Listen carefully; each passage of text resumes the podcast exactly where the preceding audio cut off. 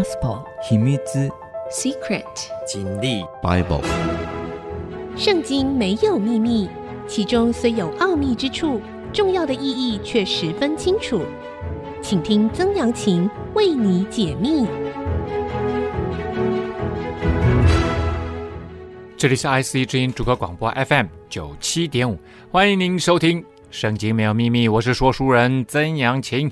这个节目呢，同步在 Spotify 以及 KKBox 上架，当然在 Apple 的 Podcast、Google 的 Podcast 都可以收听得到。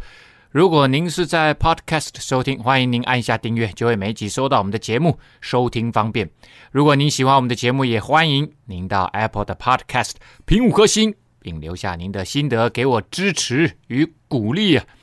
上一次的节目呢，我们说到了在波斯帝国亚达薛西王的时候。亚达薛西王呢，大概是在 B.C. 四六四年到四二四年之间，他执政满四十年哈。然后呢，这个时候犹太人回去重建圣殿，在耶路撒冷重建圣殿已经满了五十多年了啊。这个时候呢，他们有一位这个以斯拉文士啊。原本在波斯帝国担任高阶文官的以斯拉呢，他要求亚达薛西王让他能够回去教导他的人民如何来敬畏这位上帝，要教导他们更了解上帝的圣经啊。亚达薛西王呢，非常愿意，非常的乐意，就差派他回去。可是。在这个时候，我稍微跟大家介绍一下哈。在这个时候呢，亚达薛西王他正面临波斯帝国的一个重大的叛乱。这个叛乱呢，是原本被他们控制的埃及啊，这时候被吕比亚人 Inaros 于 B.C. 四百六十年呢夺取了埃及的控制权。刚刚我们说了哈，亚达薛西王在 B.C. 四六四年，所以过了四年多呢。这个埃及的政权就被人夺走了。吕比亚人是哪里人呢？诶，大家这样子一念，有没有感觉很像现在北非的一个国家？没错，就是利比亚地区哈。好，在这个利比亚地区呢，它在埃及的西边。这时候呢，Inaros 他就夺取了在埃及的这个整个政权。在地中海呢，哎，他又得到了雅典舰队的。大力的协助，也就是希腊军队的协助。这场叛变呢，在 B.C. 四五六年到四五四年之间达到高峰啊。后来当然是被这个墨加比朱斯啊来剿平了这个大将军。那以斯拉呢，他是在什么时候启程的？他是在 B.C. 四五八年。所以我们看到了这整个在剿平。埃及的叛乱从 B.C. 四六零年哦开始，Inaros 他夺取政权，过了两年，以斯拉就决定要回去哦，而且呢，亚达薛西王还让他回去，而且鼓励他回去，还支持他回去。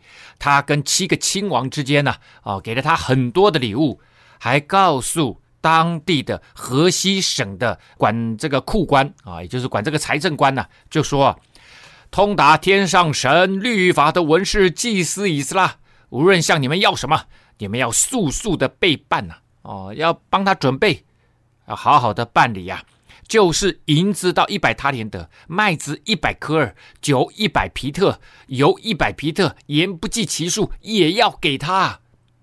哇，哎，这很多哎，哎，这个银子一百他连得等于三点五吨哦，麦子一百科尔等于是两万两千升呐，酒呢，呃，六百加仑，油六百加仑，哦，盐不计其数啊。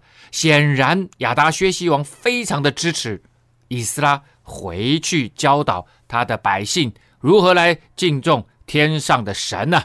啊，为什么要这样做呢？很简单呐、亚达薛西王说：“当为天上的神的殿详细办理。为何时愤怒临到王和王的众子呢？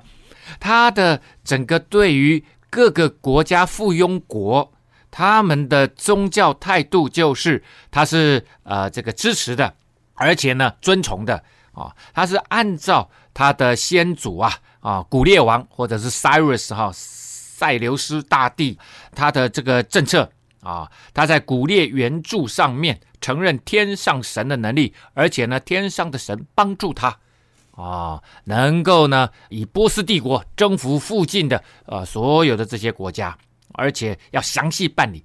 显然呢是有这个紧急态度的啊，是有非常紧急的态度。好了，那亚达薛西王他的这个谕旨啊，继续下去哈。上一次说了一半，我又晓諭你们，至于祭司。利位人、歌唱的、守门的和尼提宁，并在神殿当差的人，不可叫他们进贡、交课、纳税。啊，这个尼提宁其实就是在神殿当差的哈。但是呢，祭司利位人也是在圣殿服务的哈。那尼提宁呢是杂役啊，是杂役啊，守门的哈。所以他这边特别讲，在圣殿工作的人免税啊。这个豁免赋税呢？可能还有一个其他的理由，就是以斯拉的处境，他比第一批回去的人晚了将近六十年。啊，所以呢，他回去大家都不知道他是谁呀，Who's who 啊，没有人知道，而且呢，诶，说不定他跟外来的势力是有关的。哦，所以大家既然不认识他呢，所以他必须要带回来一些礼物啊，免税就可以让耶路撒冷圣殿的社群里面帮助他得到一些支持。哎呦。你回来了，而且呢，还带回来亚达薛西王的礼物，就是我们可以免税啊。来自呃大利乌年间的呃加达塔斯的碑文啊，Gataas 啊，记载了此举呢，其实是在波斯帝国中首开先例的。所以你会发现，哎呦，亚达薛西王他真的呃，大利乌王不是之前的马代的大利乌，这个是之后的亚达薛西王之后的大利乌王哈。所以呢，他的 Gatatas 碑文上面就记载，这是首开先例，真的都对耶路撒冷的耶和华神的圣殿是有特别的优惠的哈，是有特别的优惠。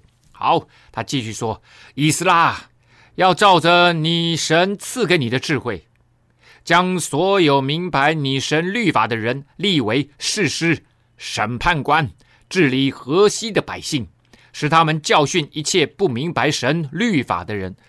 这里指河西的百姓，当然不会是河西省所有的百姓哈，而是特别指啊犹大省这里呢，特别是以耶路撒冷圣殿为中心的这些犹太人的后裔回归回的这些百姓哈。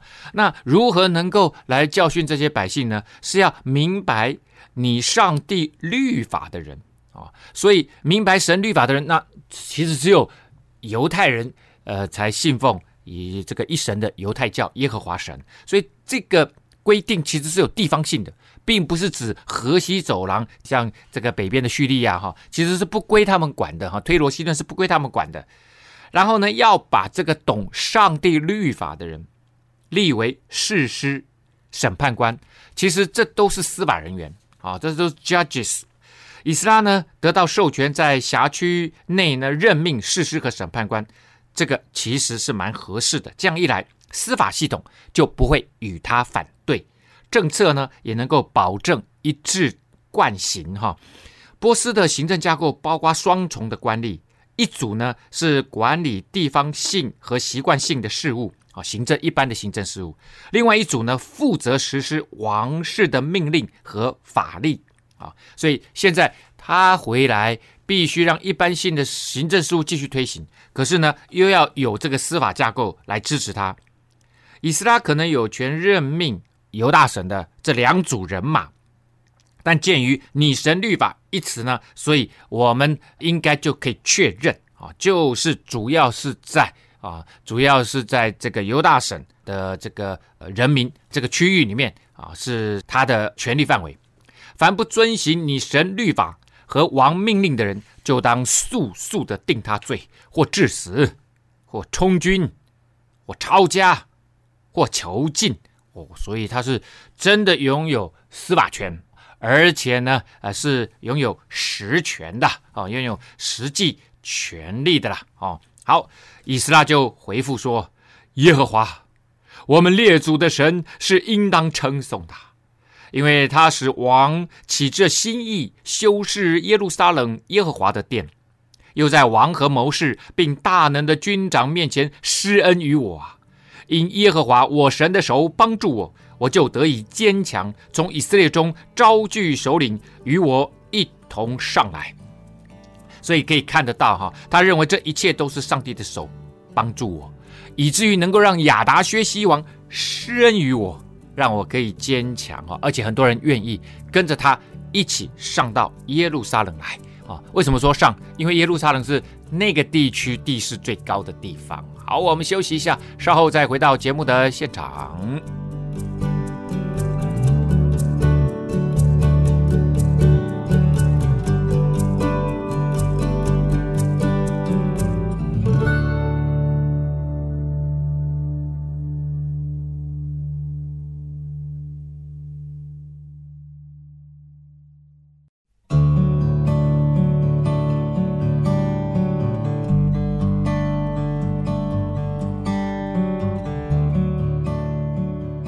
欢迎您回到《圣经没有秘密》，我是说书人曾阳晴。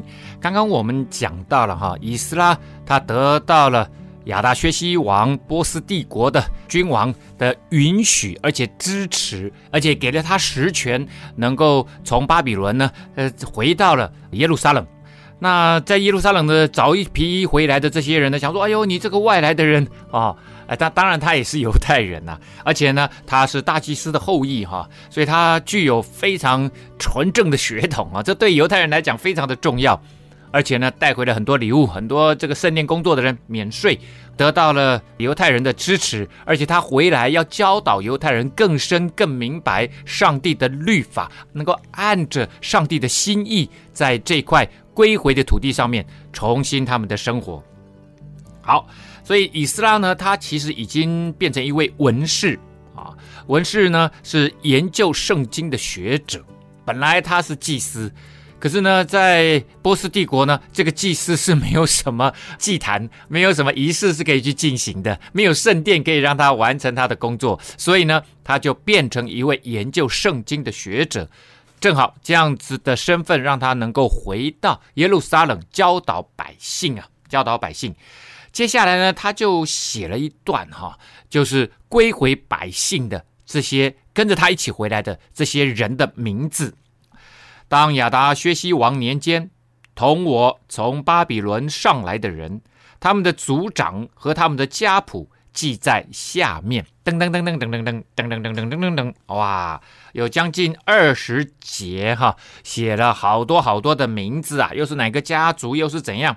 这第二次归回的人数呢，男士有一千七百五十四人啊，一千七百五十四人。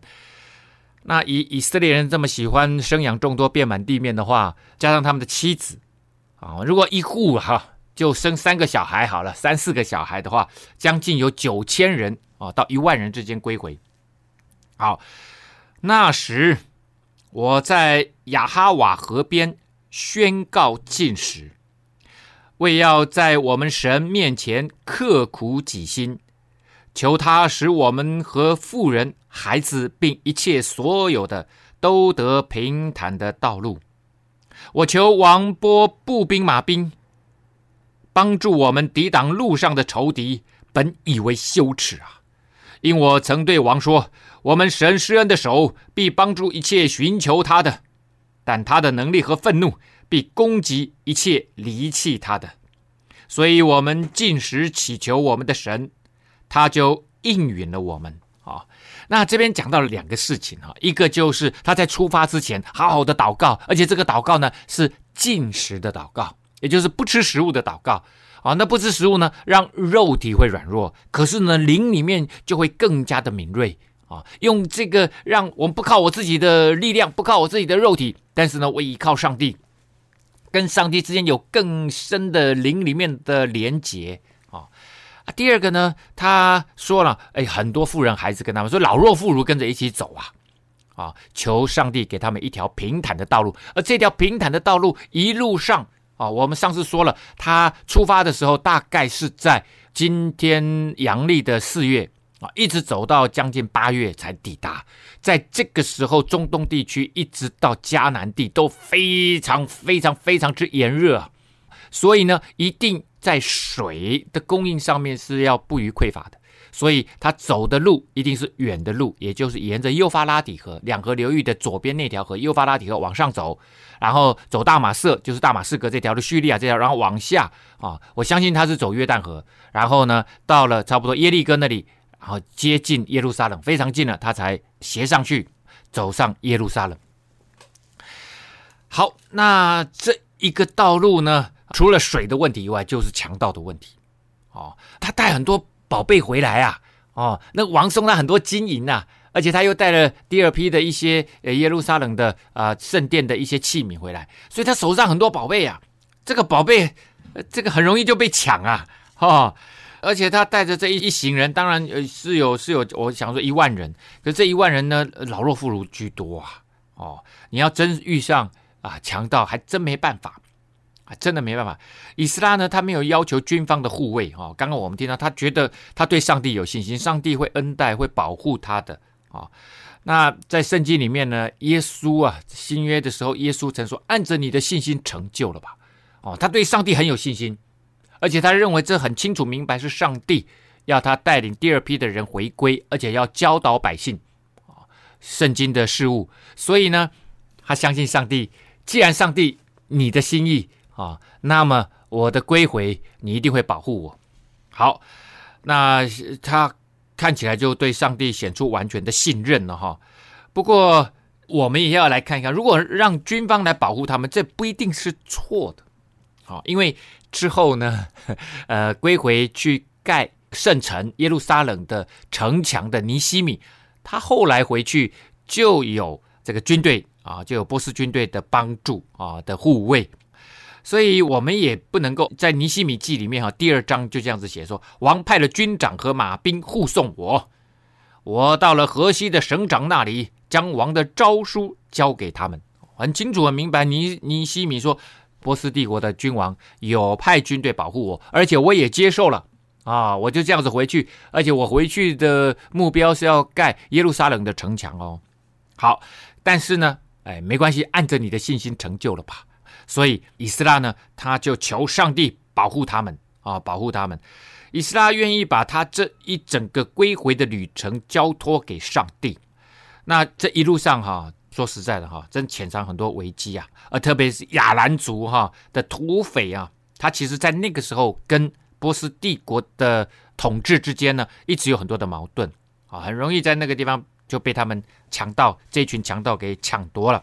这整个路上呢，其实充满了危机。但是以斯拉呢，靠着上帝的帮助啊，他说：“上帝允准了我们，因着他的禁食祷告啊，这迫切的寻求上帝，上帝就真的保护他们，一路平安回到了耶路撒冷啊，回到耶路撒冷。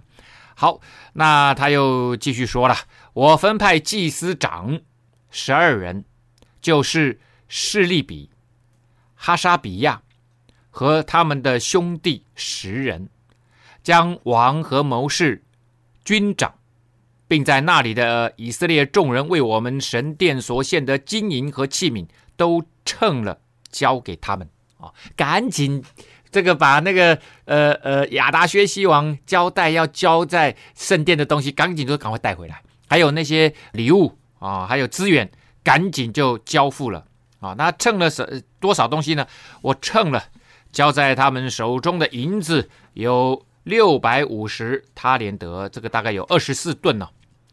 银器重一百他连得，三点七五吨；金子一百他连得，三点七五吨。啊，哇，那个金银就 蛮多的哈。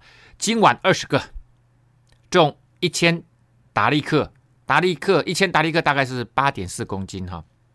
所以一个达利克大概就是八点四克啊，上等光铜的啊，这个就是很闪亮的铜器哈，器皿两个，宝贵如金呢啊！我对他们说：你们归耶和华为圣，器皿也为圣，就是金银啊，也甘心献给耶和华你们列祖的神呐！哈，你们当警醒看守。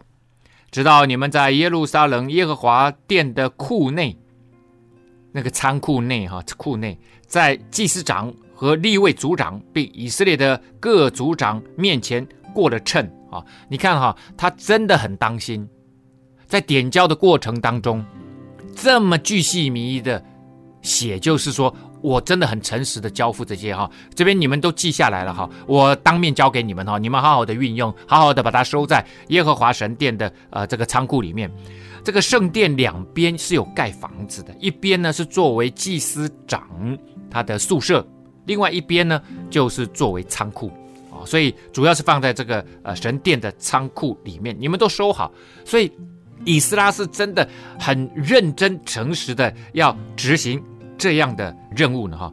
于是祭司利未人按着分量接受金银和器皿，要带到耶路撒冷我们神的殿里。我们先休息一下，稍后再回到节目的现场。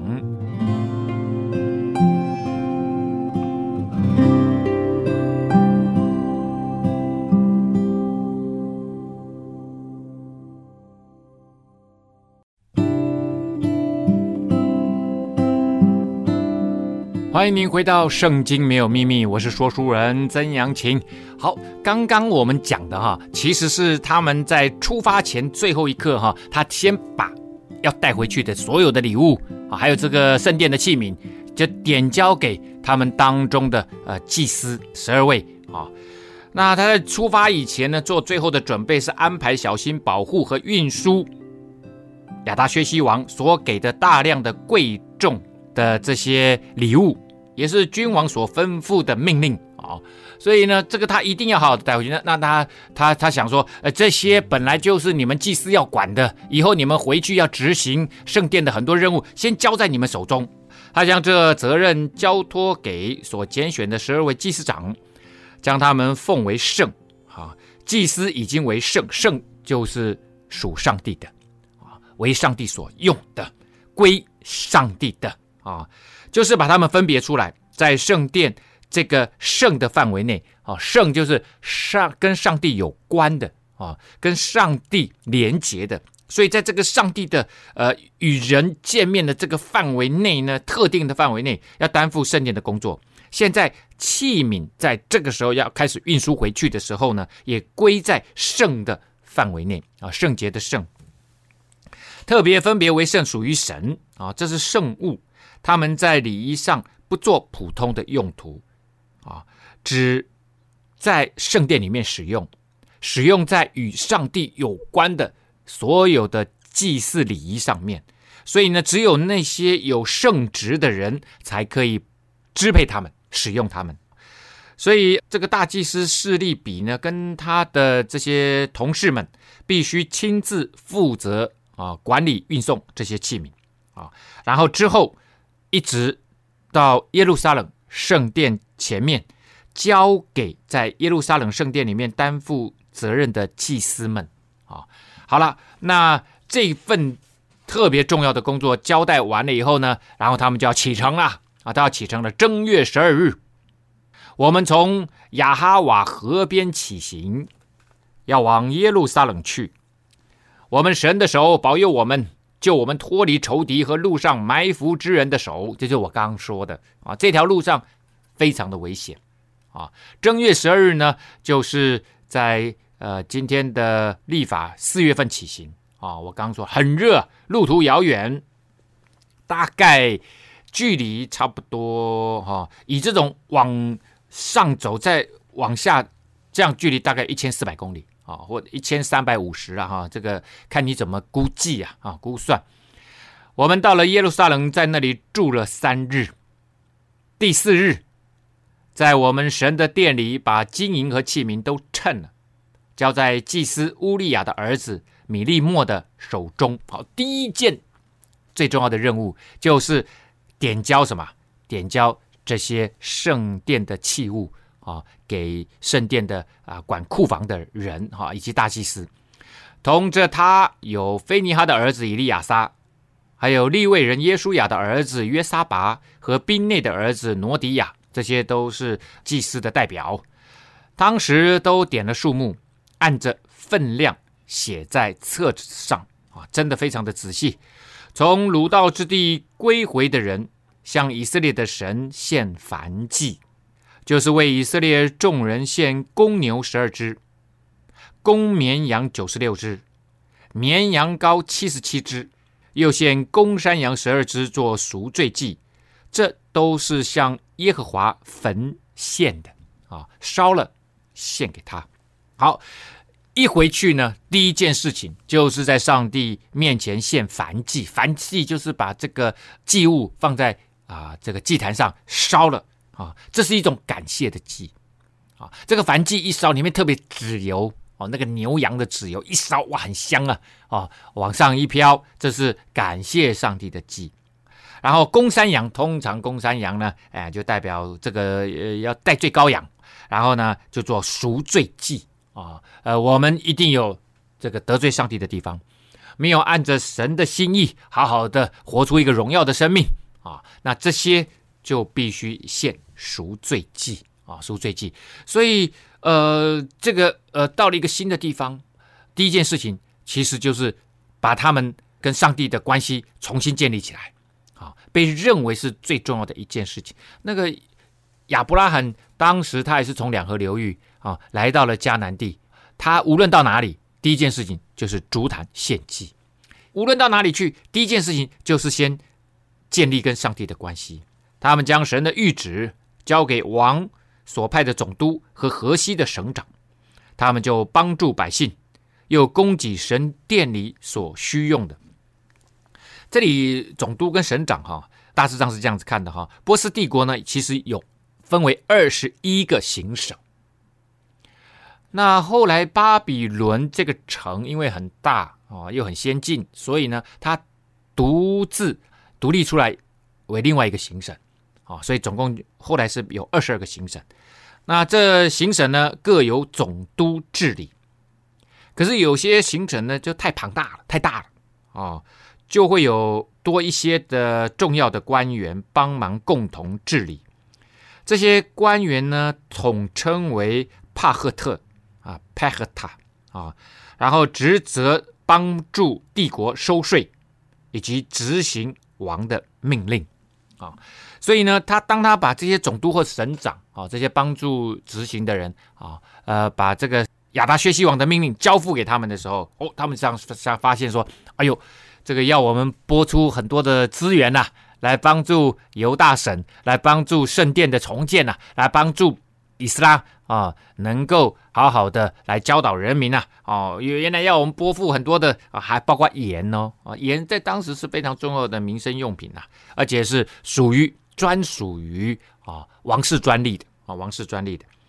好，这件事情做完了，众首领来见我说：以色列民和祭司并利未人没有离绝迦南人、赫人、比利洗人、耶布斯人、亚门人、摩押人、埃及人和亚摩利人，仍效法这些国的民行可憎的事。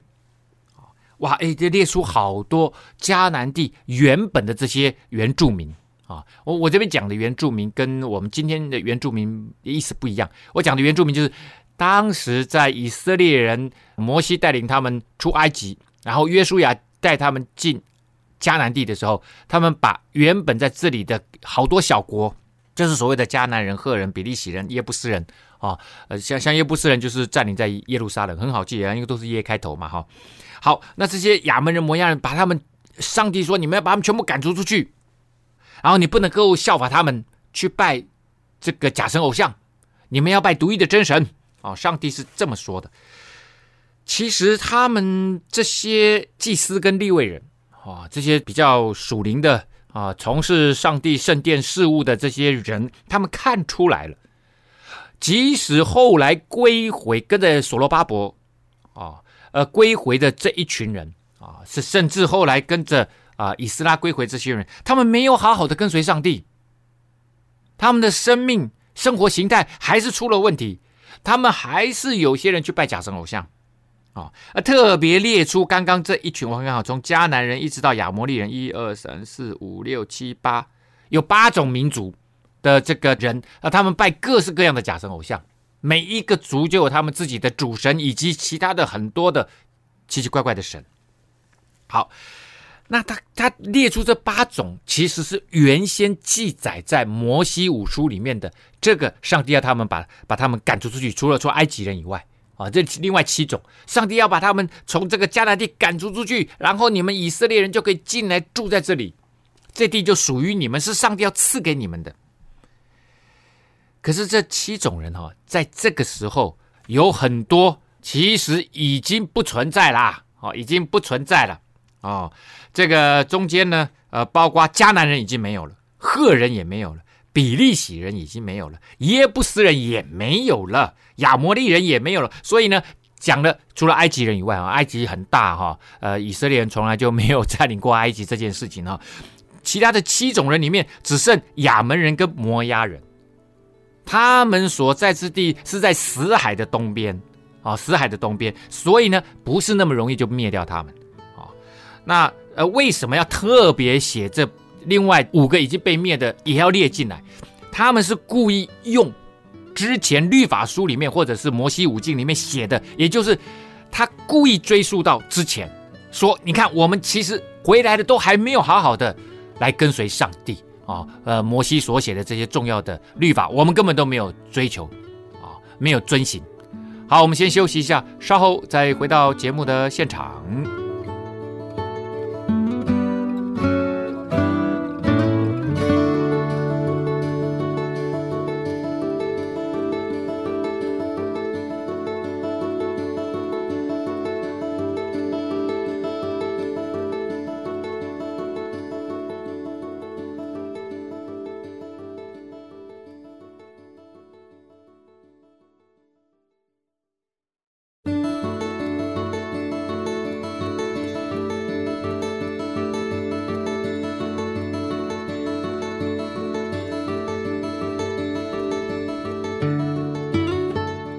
欢迎您回到《圣经没有秘密》，我是说书人曾阳晴。刚刚我们看到的哈，祭司跟利未人呢，跑来跟以斯拉说：“我们这里有问题，什么问题呢？真正的内容是他们与异族通婚。异族通婚其实不是最严重的问题，问题是与异族通婚会带来信仰的混杂，这个才是真正的关键啊！真正的关键，因为呢，圣经里面说。”人当与妻子联合，二人成为一体。所以，当我们两个成为一体的时候，你的信仰状态就会影响我的信仰状态。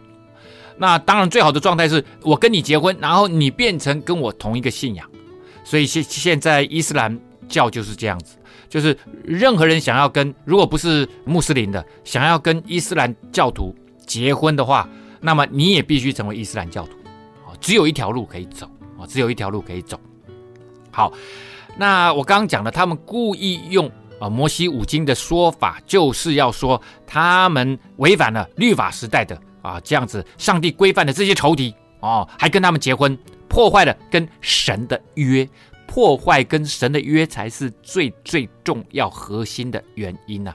啊，所以接下来他们就说，因他们为自己和儿子娶了这些外邦女子为妻。以致圣洁的种类和这些国的民混杂，而且首领和官长在这件事情上面也为罪魁啊。呃，他们为自己和儿子娶了这地的百姓的女子为妻，指的是第一批回归的人。这第一批回归的人大概是六十年前啊，在这中间呢，没有一些伟大的属灵领袖来领导犹大百姓，在信仰上面、伦理上面处于非常松弛的状态。当时的行政呢，是由波斯帝国任命的官员来执行，他们只负责把税金上缴给王的啊，这样子的工作完成就好了。他们并不管回到这里的百姓居民，其实他们自己可能也不信啊，这个呃犹太的独一的真神。所以呢，你要我来敦促他们好好的遵行上帝的律法啊，维持与上帝的这个重要的约，这件事情不是他的责任。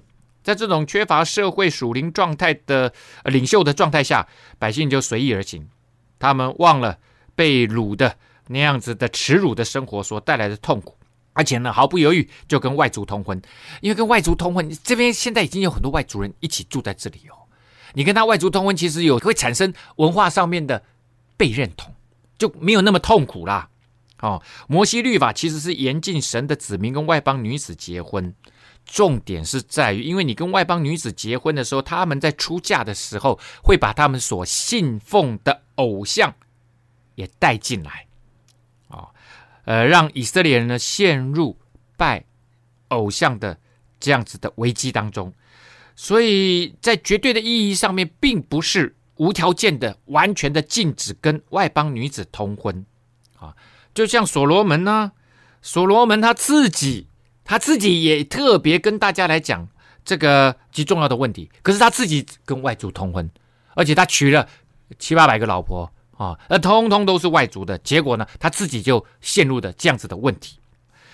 所以呢，啊，他们现在了解到与异族通婚会造成不仅是文化上的分裂，而且削弱，而且混杂了他们在宗教上面。应该成为 chosen people 选民的这个独特性，而这个选民必须单单以敬拜耶和华神、崇拜耶和华神、遵行耶和华神的律法这件事情为主。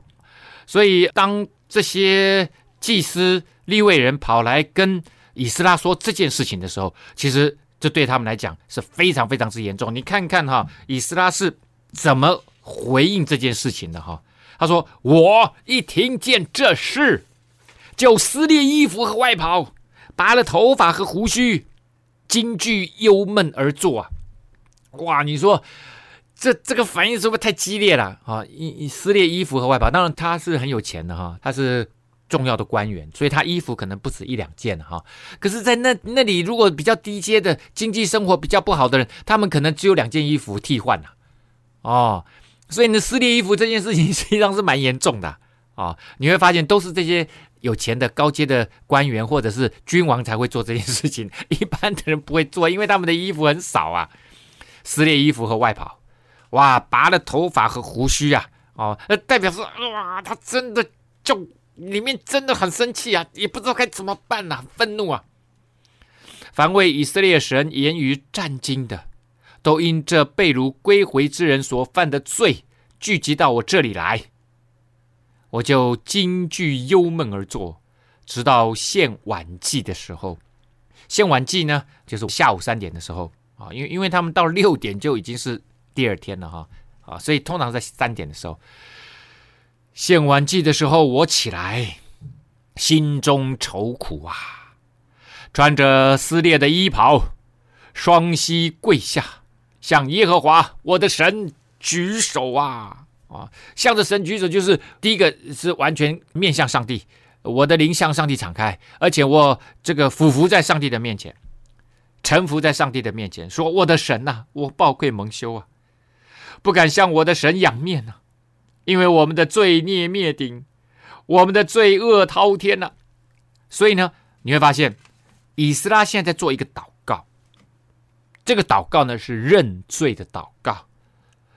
他不是说他们犯罪了，他是说我们犯罪了。他是第二批归回的人，跟着第一批已经有六十年的间隔了。但是他说，我们以色列人，我们犹太人，我们得罪你了。他是把他们看作是一个整体的，我们的罪孽灭顶，我们的罪恶滔天啊，将整个社会国家视为一个整体啊。他并不是说他们犯罪，我没有犯罪啊。从我们列祖直到今日，我们的罪恶甚重啊！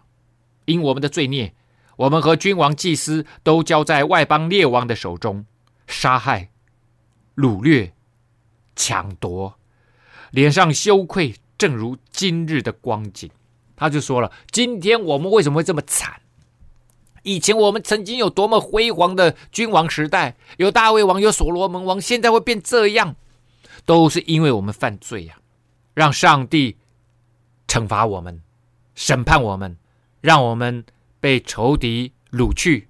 好不容易现在有归回的机会哦，所以呢，你会发现以斯拉第一点他认罪，第二点他没有隐瞒现在以及过去的信仰上的失败啊、哦。那这当然这样讲的时候，就是希望上帝帮助他们，帮助他们可以重新来过啊啊、哦，能够免除上帝的。愤怒啊！免除上帝的愤怒。现在，耶和华我们的神暂且施恩于我们，给我们留些逃脱的人，使我们安稳如钉子钉在他的圣所。我们的神好光照我们的眼目，使我们在受辖制之中稍微复兴啊。好，这边讲到了哦，上帝让他们归回，而且呢，第一个要让他们像什么？像钉子钉在圣所一样。哦，这个钉子呢，希伯来文做亚塞的，就是指那个呃帐篷有没有？帐篷那个钉子要钉得很稳的那个橛子啊，哦，那个还不是一般的钉子，就是那个整个深的橛子就钉到地里面去的那个东西呀。他说，我们应该要像那个帐篷的橛子一样，深深的钉在圣所里面，钉在神的话语当中，钉在与神的关系当中。这样子，我们以色列民族，我们这个犹太民族才能够真正的复兴呢。哦，好了，那这边有特别讲到了一个那些逃脱的人，逃脱人其实就是剩余的人啊、哦。这个思想特别在这里，呃，有必须要我我们再来多讲一点哈、哦。它是犹太教、基督教末世论的一个核心主题。在古代近东哈，剩余者呢啊，这样子的思想出现在神话啦、传说啦、叙事诗啊、预言啊、祷告很多文学的形式上，在大自然、在社会、在政治很多的领域里面，威胁生命的很多要素。都相当于是剩余者这些思想的共同分母，就是我们遭遇到很多的困难来毁灭我们，好不容易剩下我们这些人。可是我们的记忆里面，通常都不管是自然的啦、社会的、政治里面那一些威胁我们生命的，在旧约圣经中第一次提到这种剩余者的概念，就是洪水，大洪水之后，挪亚跟他一家人剩余者啊。而这些剩余者呢的思想，起初就暗示着神的救赎，所以剩余者的历史就是救赎史，就是神的救赎史。在旧约从未中断救赎者的盼望，也就是呢，神的百姓不顾一切的障碍威胁，就要突破，最终被神救赎的得着这个盼望，贯穿整个旧约圣经，尤其是被巴比伦掳去的这个期间。在福音书当四福音当中，并没有“剩余者”这个词，可是保罗呢，却引用以赛亚书里面说明到那日啊，以赛亚书是这么写的：到那日，以色列所剩下的和雅各家所逃脱的，不再依靠那击打他们的，却要诚实依靠耶和华以色列的圣者。那些击打我们的，让我们变成没有国家的那些、那些、那些列强、那些帝国，我们不依靠他们，我们只依靠上帝。所以这边就讲到了，上帝就把他们从巴比伦、从波斯帝国掳去，送回来，所剩下的就是雅各家所剩下的，必归回全能的神。以色列啊，你的百姓虽多如海沙，唯有剩下的归回，只有剩下的多如海沙，很多都被杀了，只有这些剩下愿意像橛子一样钉在上帝的关系当中的这些，才有。归回的盼望。今天节目呢，到这个地方要告一个段落了啊！圣经没有秘密，我们下次再会。